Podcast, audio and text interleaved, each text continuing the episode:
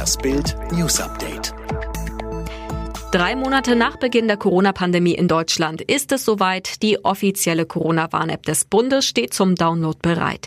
Bei der Vorstellung erklärte Kanzleramtsminister Braun selbstbewusst, das ist nicht die erste Corona-App weltweit, aber ich bin ziemlich überzeugt, dass sie die beste ist. Gesundheitsminister Spahn versprach, die App ist sicher, sie ist freiwillig und sie ist einfach handhabbar. Die App soll dabei helfen, die Infektionsketten frühzeitig zu erkennen und zu durchbrechen. Die Anwendung gibt's in den App Stores von Google und Apple. Lübcke-Prozess. Angeklagter lehnt Richter ab. Im Prozess um den Mord an Walter Lübcke haben die Verteidiger von Stefan E. schon kurz nach Beginn der Verhandlung eine Aussetzung der Verhandlung gefordert. Zudem stellten sie am Dienstag vor dem Oberlandesgericht Frankfurt einen Befangenheitsantrag gegen den Vorsitzenden Richter. Anwalt Frank Hanning begründete den Antrag damit, dass der Gesundheitsschutz wegen der Corona-Pandemie nicht gewährleistet und der Zugang der Öffentlichkeit zu dem Prozess stark eingeschränkt sei.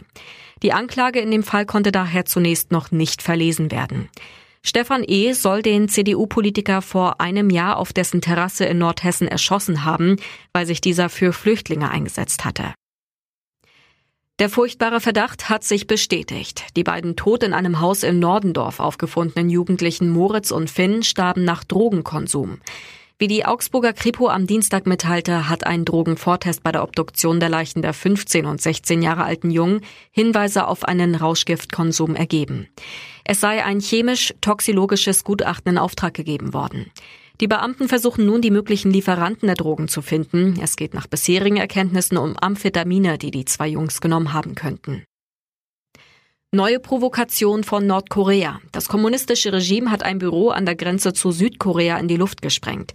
Dabei handelt es sich um das innerkoreanische Verbindungsbüro in der Grenzstadt Kaesong. Wie Südkorea mitteilte, sei die Sprengung am Dienstagnachmittag erfolgt. Weitere Einzelheiten waren zunächst nicht bekannt.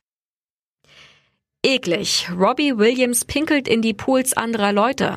Da versucht man jahrelang seinen Kindern beizubringen, im Freibad nicht ins Nichtschwimmerbecken zu pieseln und dann kommt Superstar Robbie Williams daher und verkündet stolz, ja, ich schiffe in die Pools meiner Freunde.